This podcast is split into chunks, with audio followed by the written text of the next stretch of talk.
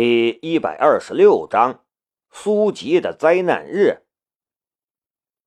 青阳大酒店是一家国有四星级酒店，承担了很多的大型活动举办任务。全省创新产业论坛就在这里召开，而今天晚上在三楼的和顺厅举行闭幕晚宴。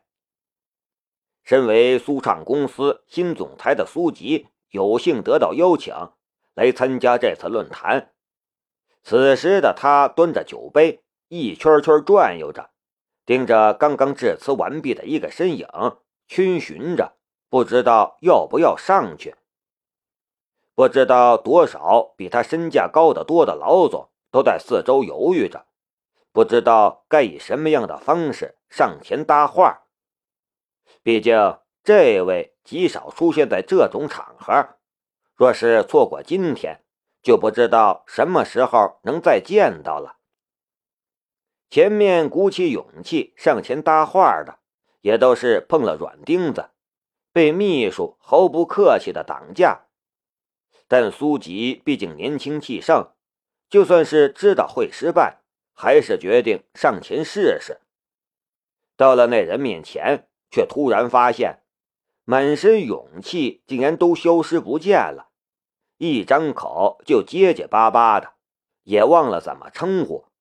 只是干巴巴的道：“您您好，我是是苏畅公司的苏吉。”苏畅公司听到这个名字，陆振国摆手阻止了身边的秘书刘守忠，微微举起了手中的酒杯，微笑道：“小苏，你好，我听过你们苏畅公司办的不错。”你们苏畅公司总裁是夏一瑶，夏总。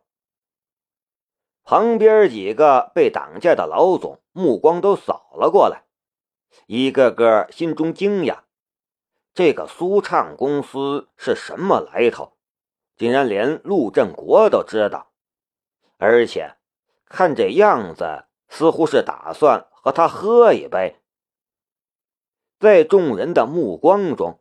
苏吉觉得自己的血液都要沸腾了起来，一颗心似乎要飘起来，全身如同置身在热水里，暖洋洋的舒服。他声音略微带了一点高亢和得意。夏一瑶因为经营不善，已经被董事会撤职了，现在苏畅公司的 CEO 是我。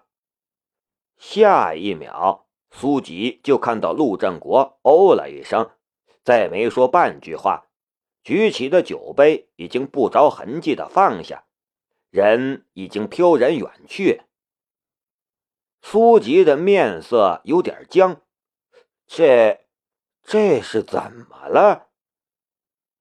旁边几位老总的态度也有了微妙的变化，原来。陆振国并不是对苏畅公司感兴趣，而是对苏畅公司不满。领导的意图真是太难揣摩了。陆振国走了几步，离开了刚才的小圈子，看到刘守忠憋着笑，顿时一瞪眼，说道：“你笑什么？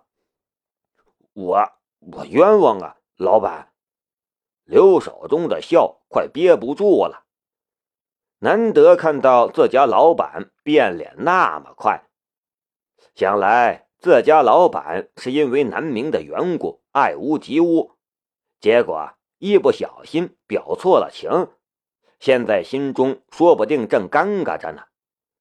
不想死的话，就赶快把脸上的笑容收起来。刘守忠赶快转移一下目标，看到了不远处的段志学，立竿见影的脸上顿时一丝笑容也无。现在刘守忠还在怀疑，他救了段志学到底是对是错。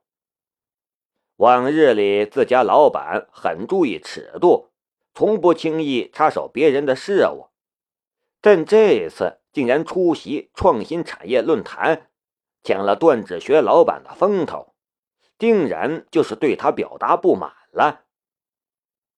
有时候想想自家老板对南明的看重和溺爱，刘守忠都觉得不可思议。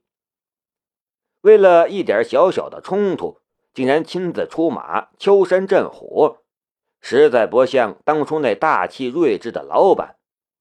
但也正是这样的老板，有了更多的人情味儿，让刘守忠觉得更值得追随了。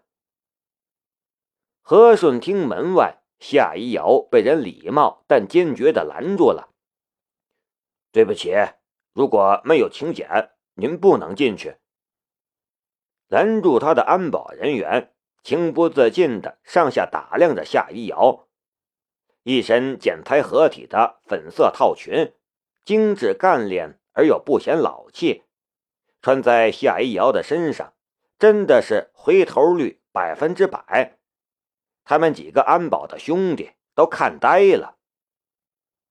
夏一瑶身后跟着的汤助理，身上的西装笔挺。颇有英伦风范，和他们身上一看就是安保人员的廉价西装，完全是不同的风范，成熟而稳重，让人一看就不敢小觑。这样一男一女，显然身份不一般。如果今天这场合不是太敏感的话，说不定他就放夏一瑶进去了。啊，请柬。夏一瑶心中懊恼，他哪里有请柬呢？他今天来也是打算碰碰运气。固然有南明和揽神会馆的无私帮助，但他的资金还是很紧张。前段时间好不容易把文姬的情况稳定了下来，但想要发展，还必须有更大的助力。如果能从这里找到一些突破口，那就好了。夏一瑶一边翻着自己的精致小手包，假装找请柬，一边思考着对策。几名安保人员也不打断他，更不会说其实请柬比这小手包大得多，只是静静欣赏着美女。从侧面看。低着头的夏一瑶，颈部到背部、胸部和腹部的弧线，都有一种惊心动魄的美。几名安保人员都是血气方刚的小伙子，看的都有些呆了。突然，他们的目光像是被什么拽着一般，情不自禁地从夏一瑶的身上移开，移到了夏一瑶的手包中。一张黑色的卡，好像黑洞一般，把他们的目光都给吸引了进去。呃，您，安保队长一时间不知道该如何形容自己的感受。他突然觉得，自己竟然拦住这样一位有身份的女士，实在是太不礼貌了。他的专业身份和本能挣扎了片刻，就妥协了。他也是经历过枪林弹雨的人了，见过的危险人物数不胜数。这样的一名女士没有任何危险，放她进去又如何？再说了，这样的女士这世界上哪里不能去？刚才升起来的那种男人对女人的一点点非分之想，已经完全消失不见。他眼观鼻，鼻观心。束手后退，躬身打开了身后大厅的门。您请进。这是什么戏法？夏一瑶有点愣，但还是礼貌的说了声谢谢，微笑着对众人点头示意，走了进去。苏吉还在到处招人搭讪，但不知道为什么，他觉得自己好像是瘟神一样。遇到的人都简单说两句，就各种借口离开了，没有一个人愿意和他长谈。苏吉心中也隐约明白什么事儿，只能苦笑。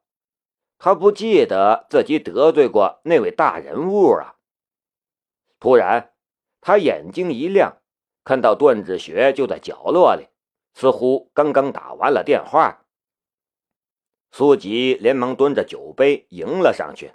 “呃，段主任。”段志学下意识地露出了职业化的微笑。他刚才看到苏吉被陆振国晾了，但正所谓敌人的敌人就是朋友，他不介意释放出友善的信号。再则，他这会儿心情不错，因为刚刚李杰给他通了电话，似乎那边无人机项目的进展不错，而听到李杰要在两天后进行比斗。却把地点安排在了青阳大学青城湖。虽然段志学恨死了青城湖，但他还是不得不赞叹李杰这安排的巧妙。两天后可是有另外一场盛会的，如果李杰能搭上顺风车，说不定能在大老板面前大大的露脸，博得老板一笑，他和李杰都会轻松不少。所以这会儿段志学非常开心，看谁都顺眼。呃，苏总你好，你好。段志学和苏吉握了握手，微笑着问道：“苏总的苏畅公司我倒是听过，但不知道是做什么生意的。苏畅公司之前的经营一直不太好，我接手之后。”打算做一些无人机的项目，两天之后的展示会，还请段主任多多照。一句话没说完，段志学就已经甩开了苏吉的手，转身大步走了。妹的，竟然是做无人机的！难道不知道我给杰少安排的创业项目就是无人机吗？还想让我多多照顾？切！你算什么东西？苏吉茫然站在那里，百思不得其解。进入无人机产业是他的得意角色，更是得到了爷爷的极力赞赏，认为他有创新、敢拼搏，乃是小辈儿中的翘楚。